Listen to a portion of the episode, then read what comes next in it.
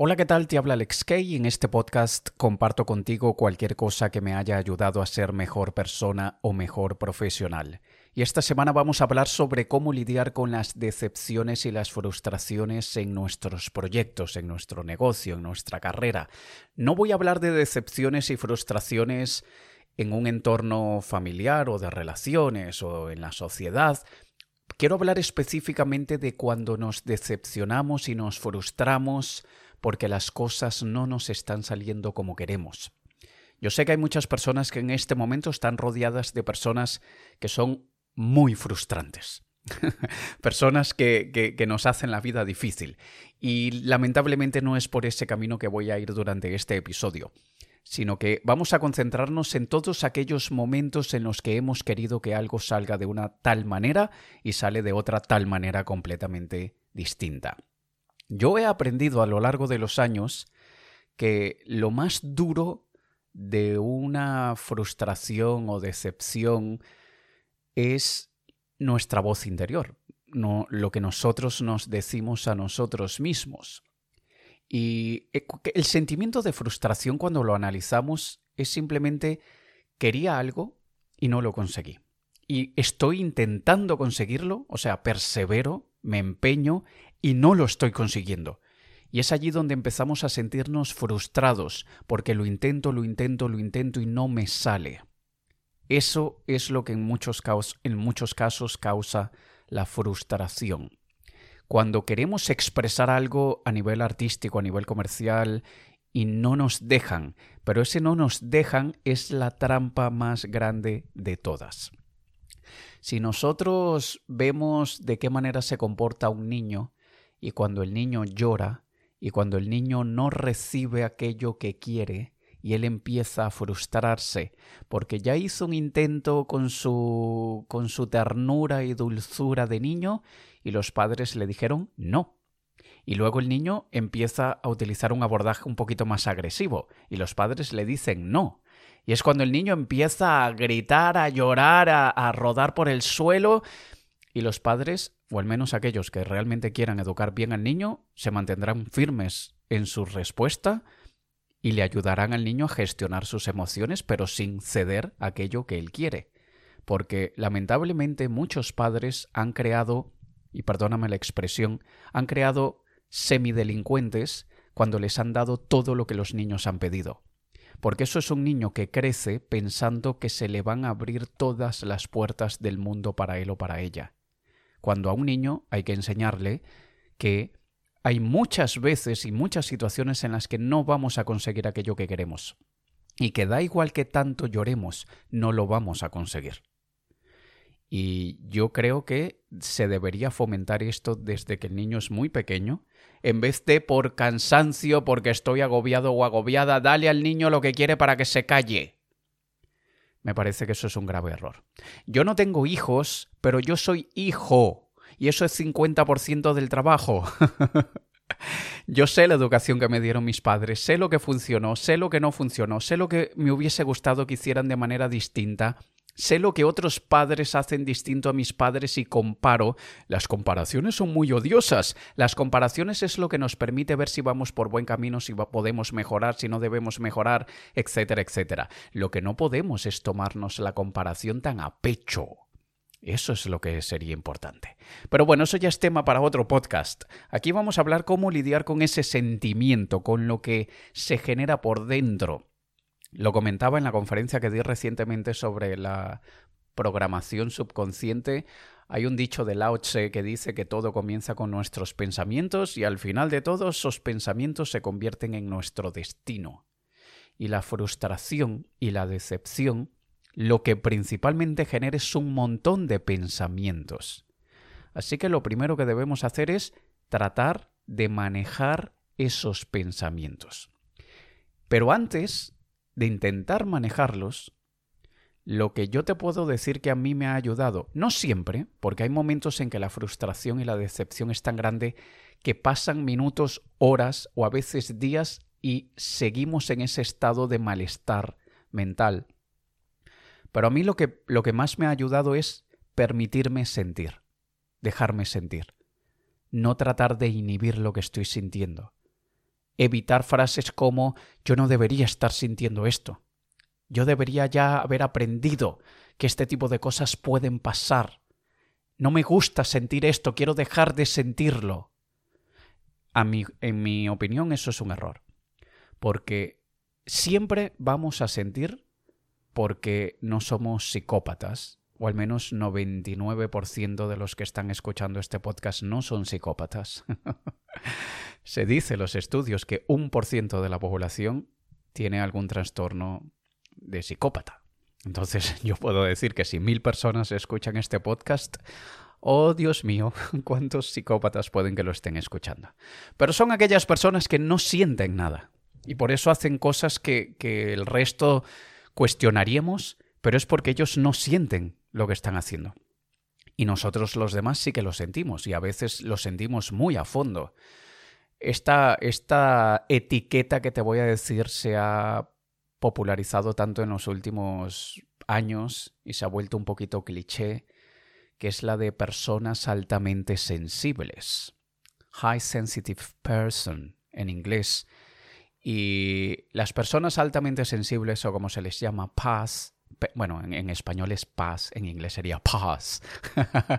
en inglés es HST, pero se ha popularizado tanto recientemente que, que hay personas que empiezan a autoidentificarse como altamente sensibles y no lo son.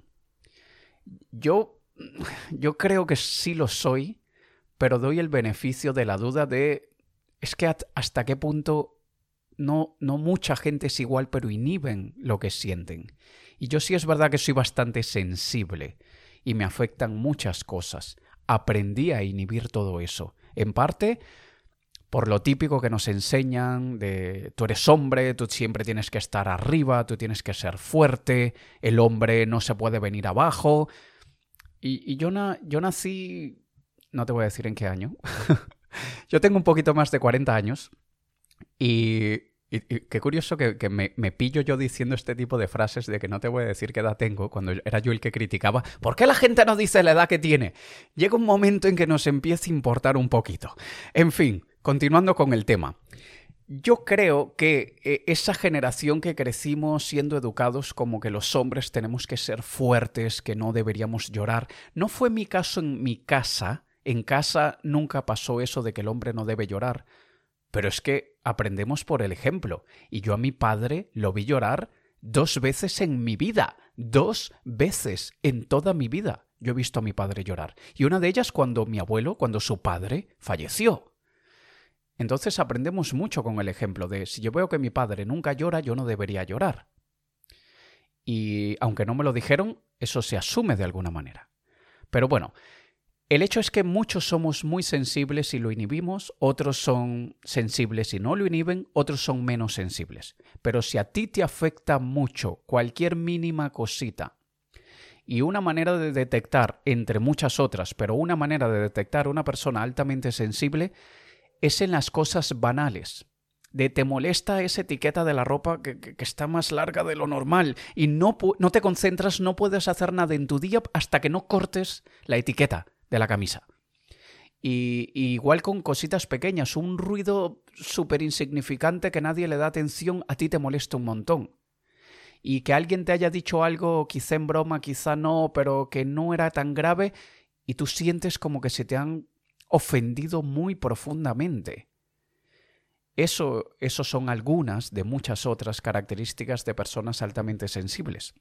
Pero primero yo tengo que darme el permiso de sentir. No puedo inhibir lo que siento. Porque al sentir, realmente estoy teniendo, eh, haciendo el primer paso para luego tomar el control de lo que siento. Y parte de tomar ese control está en la respiración. Entonces un poquito el proceso se vería de esta manera.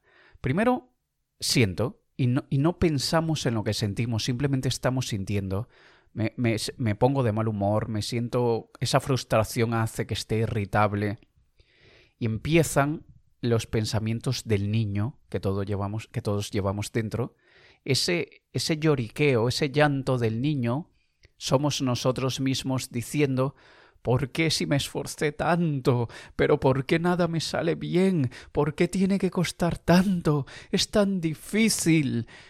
Ese es el niño llorando, esperando que alguien venga a rescatarnos y a decirnos No te preocupes, que para la próxima se te hará muy fácil, niño. Y no funciona así la vida. Entonces, ¿de qué nos sirve llorar tanto si nadie va a venir a rescatarnos? Cuando el llanto interno o externo, da igual, es para desahogarnos, es súper valioso, súper importante. ¿Qué poder tan increíble tiene el llanto, tanto el externo como el interno, para desahogarnos?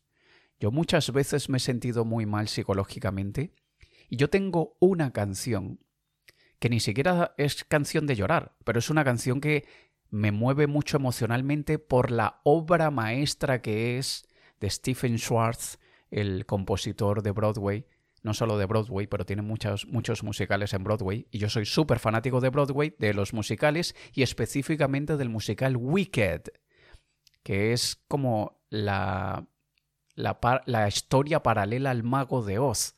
Esa es historia, ese musical de Wicked. Y hay una canción del musical Wicked que es Defying Gravity, desafiando la gravedad. Y esa canción siempre me hace llorar, siempre.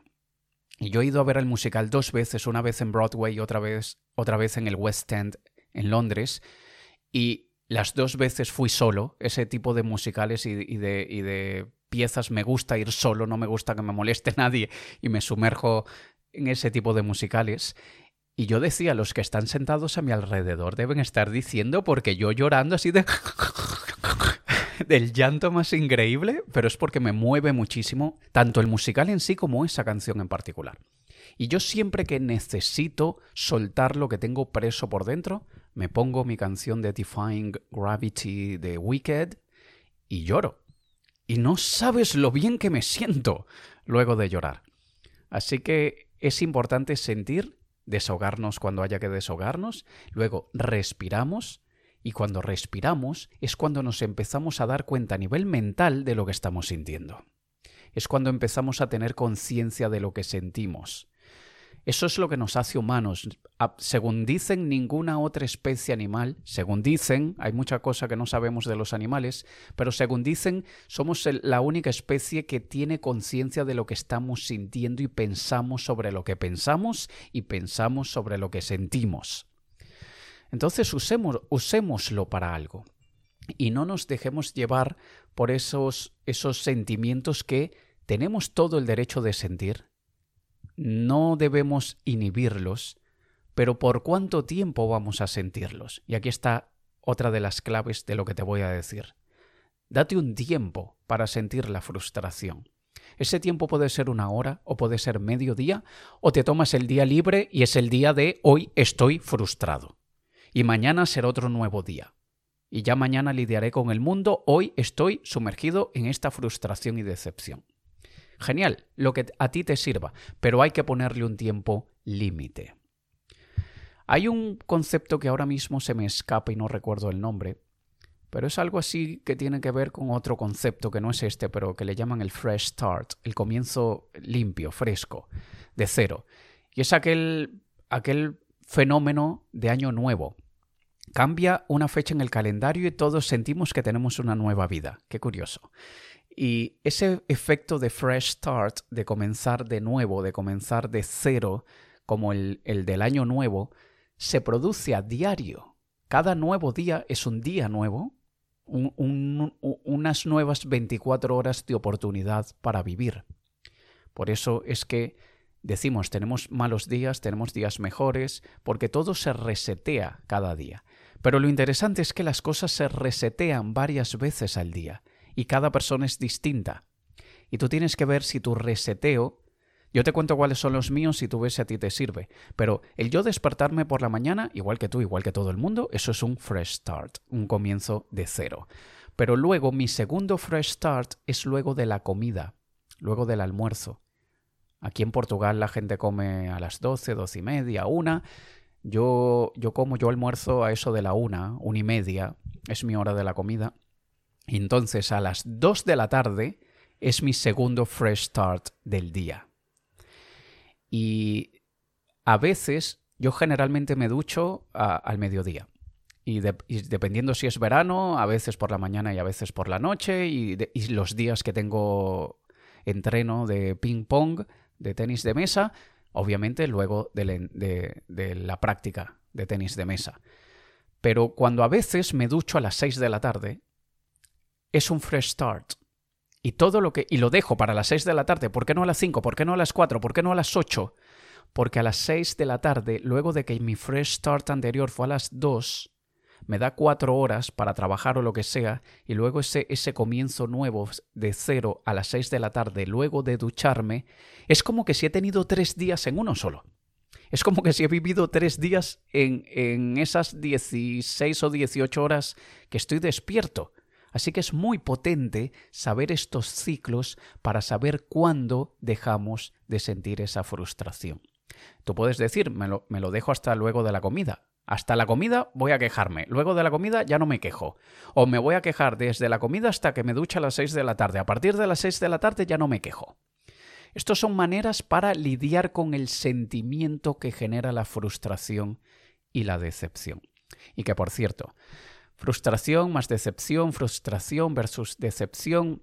Vamos a ver, ya te he dicho, frustración es más aquello cuando hemos intentado conseguir algo y no lo tenemos, y me he esforzado y no lo consigo. Decepción, cuando esperaba conseguir algo y no era lo que yo esperaba conseguir. Entonces, puede ser muy parecido, pero la decepción no olvidemos que para que haya una decepción tienen que haber unas expectativas. Y cuando hay unas expectativas y no llegamos al resultado al nivel de esas expectativas, ocurre una decepción. Y tú me dirás, entonces no debemos tener expectativas? No, claro que sí debemos tener expectativas, tanto realistas como realizables, pero también entender que todo es tan subjetivo que muchas veces estamos sufriendo de manera innecesaria por algo que es una ilusión. Las expectativas son una ilusión, los resultados son una ilusión y la decepción causada es una ilusión. Y por eso es que hay gente que tiene expectativas tan distintas a ti en una cierta área. Por ejemplo, una cosa que siempre he dicho, ¿cómo es posible que la gente que vuele en estas aerolíneas de bajo coste, como Ryanair, Vueling, EasyJet, no sé cuáles otras habrá, del otro lado del charco, pero aquí en Europa esas son algunas de las más populares. Y ellos se quedan súper decepcionados con el trato, con, con toda la experiencia. Y yo digo, es que tenían la expectativa de estar viajando en clase business o primera clase de British Airways o de Emirates o Qatar Airlines. ¿Y ese era su nivel de expectativa? Estás, acabas de pagar 20 euros por viajar de Madrid a París. ¿Qué te vas a quejar?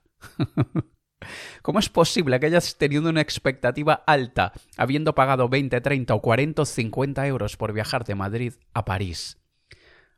Hay que tener un mínimo de sentido común y decir, es una, es una em, aerolínea de bajo coste, no puedo tener la expectativa de primera clase de una aerolínea de más alto nivel. Así que es sí tener mucha noción y conciencia de aquello a lo que les estamos poniendo las expectativas, pero obviamente siempre será bueno poner las expectativas. No como sugieren algunos, que algunos sugieren, ten las expectativas muy bajas para que nunca te decepciones. En lo que se refiere a nuestros proyectos, a nuestro negocio, a nuestra carrera, a mí me parece que eso es muy peligroso porque la energía va toda puesta a, bueno, no puedo esperar mucho de esto, déjame, déjame no hacerme muchas expectativas para luego no decepcionarme. No se, no, se va a notar en tu energía, en tu desempeño y en los resultados que consigues. Sube tus expectativas, ten expectativas altas, pero luego aprende a lidiar con la decepción cuando haya una decepción. Tampoco te, te predispongas a que te vas a decepcionar por haber puesto una expectativa muy alta. Pero más vale poner una expectativa ligeramente superior a la realidad para que tu energía trate de llegar a ese resultado que ponerla por debajo para no decepcionarte.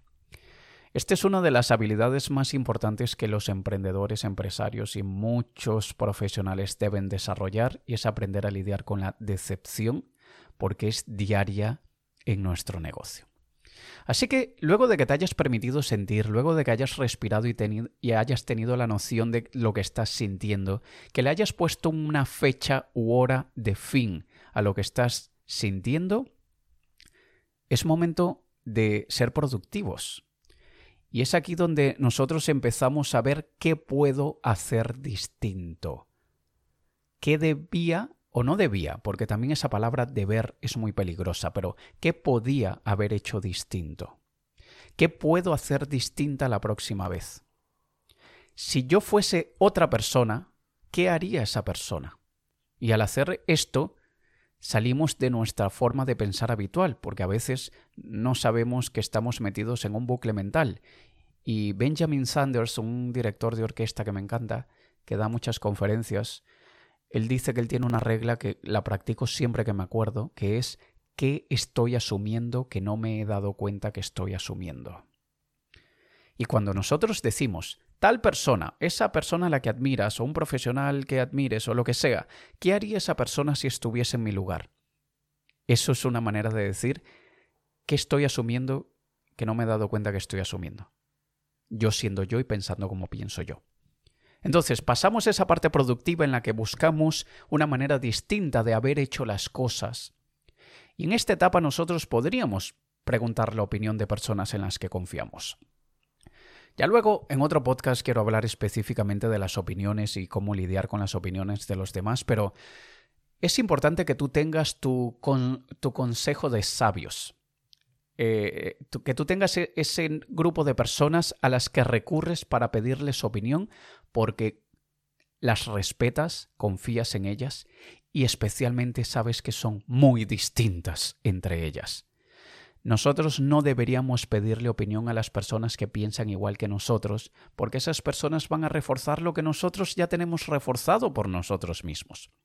Pero yo, por ejemplo, cuando hago algo y no ha salido como yo quería y me estoy frustrando y lo he intentado de dos o tres maneras y no sale como quiero, yo empiezo a preguntarle opinión a compañeros, a amigos, incluso a, mentores o, pago por la asesoría de alguien para preguntarle, ¿qué harías tú? ¿Cómo lo harías tú? ¿En dónde estoy fallando que no me he dado cuenta?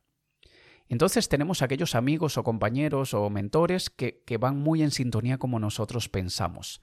Pero luego tenemos aquellos que son súper detractores, que tienen una visión totalmente diferente a la nuestra. Y es bueno tener ese contraste de opiniones. ¿Sabes cuándo es malo? Cuando los demás te quieren dar su opinión sin que tú se las hayas pedido. Y yo exponiéndome tanto, tú no sabes la cantidad de gente que a mí me escribe para darme su opinión que yo no les he pedido.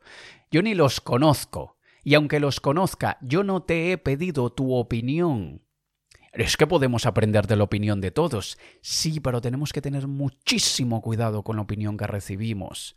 Y a mí hay gente que, me escribe diciendo, escucho tu podcast o he asistido a tal conferencia y te quiero dar mi opinión.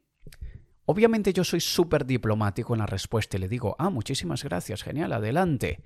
Pero yo por dentro digo, ¿a ti quién te ha preguntado tu opinión si ni sé quién eres? Ni sé cómo piensas, ni sé nada de tu vida. ¿Cómo yo me puedo tomar en serio lo que un total desconocido me diga? Pero a la persona la trato con respeto y educación. Y, y, le escucho y digo, ah, bueno, qué interesante, gracias por haberte tomado el tiempo de decirme lo que piensas. ¿Tú te imaginas tú ir a un bar de un amigo que acaba de abrir su bar y tú ir al bar y contento porque abrieron el bar y tú decirle, oye, Pedro, ven, que quiero darte mi opinión. El color de la pared aquella a mí no me gusta. Debería ser de otro color. Y sabes que el uniforme de, de, los camareros y esto eh, es un poco anticuado. Eso cae muy mal. Si tu amigo te pregunta, ¿qué te parece el color de esa pared? Bueno, a mí no me gusta pero tú supongo que habrás tenido una lógica detrás de esa decisión. A mí hubiese preferido tal cosa. Qué bonito cuando es de esa manera y no cuando viene alguien a, meterte en la garganta su opinión. Y cuando nosotros estamos frustrados y decepcionados y buscamos el apoyo de otras personas, a veces ese apoyo que buscamos es el de ay, pobre, te, te ha salido mal, ven aquí, llora. Y eso no es que esté mal, está bien cuando lo hacemos con una o dos personas y por minutos, no por días, y ya esta persona me consoló, pero bueno, a sacudirse el polvo y a buscar una solución productiva. Pero cuando estamos en ese momento de frustración y decepción, y alguien viene a darnos la opinión que no le hemos pedido, es una persona que no es de la que está dentro de nuestro grupo de sabios a los que le pedimos consejo, debemos tener muchísimo cuidado porque esa opinión externa nos puede destruir y nosotros tenemos que aprender a decir no gracias a las opiniones de los demás. Bien sea en la cara de la persona o no. Yo soy de un estilo más en ese tipo de cosas, más diplomático, eh, eh, cortés, y no suelo decirle a las personas en su cara que no estoy de acuerdo para, para nada con lo que me están diciendo. Antes quizá era más confrontador, confrontativo en esas cosas. Hoy en día prefiero ser mucho más cordial, cortés y simpático y decir, ah, qué interesante, muchísimas gracias, y por dentro decir, imbécil. Pero prefiero ser hipócrita en ese tipo de situaciones para ser más educado, en fin. Y luego, porque déjame solamente concluir la idea anterior, que pedir opinión, pídesela a quien tú quieras, cuidado con quien te da su opinión, Tú le has pedido opinión a algunas personas y sabes quiénes te dirán una opinión completamente opuesta a lo que tú estabas pensando, o algunos te pillan de sorpresa, pero acéptala. Tú pediste la opinión, no la rechaces, no, no la descartes y sobre todo no entres en guerra con la persona que te acaba de dar la opinión porque tú se la has pedido. Pero luego tenemos que nosotros filtrar lo que nos sirve, lo que no nos sirve, lo que realmente podemos poner en práctica y lo que no. Y luego que hayamos hecho todo esto, y repito, esto es para saber lidiar con el sentimiento, porque lidiar con el sentimiento no es que nos traiga la solución al problema, pero, pero, el estado emocional y el estado energético es lo que nos abrirá las puertas a encontrar la solución del problema. Y cuando nosotros estamos en un agujero y estamos súper frustrados. Y es que llevamos en el agujero meses o años, y estamos frustrados hace meses o años. Adivina por qué estás frustrado o frustrada hace años. Porque no te has puesto fecha ni hora de fin para la frustración. Y tu energía general, y tu estado de ánimo general, y tu temperamento general, y tu, tu humor general es de un frustrado o frustrada, de un decepcionado o decepcionada de la vida. Y para que eso no te siga arrastrando, tienes que ponerle punto final y decir, muchas cosas me han salido mal, llevo años, llevo años intentándolo, pero decreto que a partir del día tal, mi vida es otra. Y voy a mirar las frustraciones y las decepciones, que siempre van a estar en la vida, pero las voy a mirar con otra luz, desde otro cristal, de otra manera. Y la frustración que me lleva acompañando hace años, a partir de ahora, cualquier nueva frustración que se me presente me durará como máximo, como máximo, 24 horas. Y si haces eso, verás cómo eso se refleja en tus resultados. Nos escuchamos en un próximo episodio. Te ha hablado Alex Kay. Un saludo.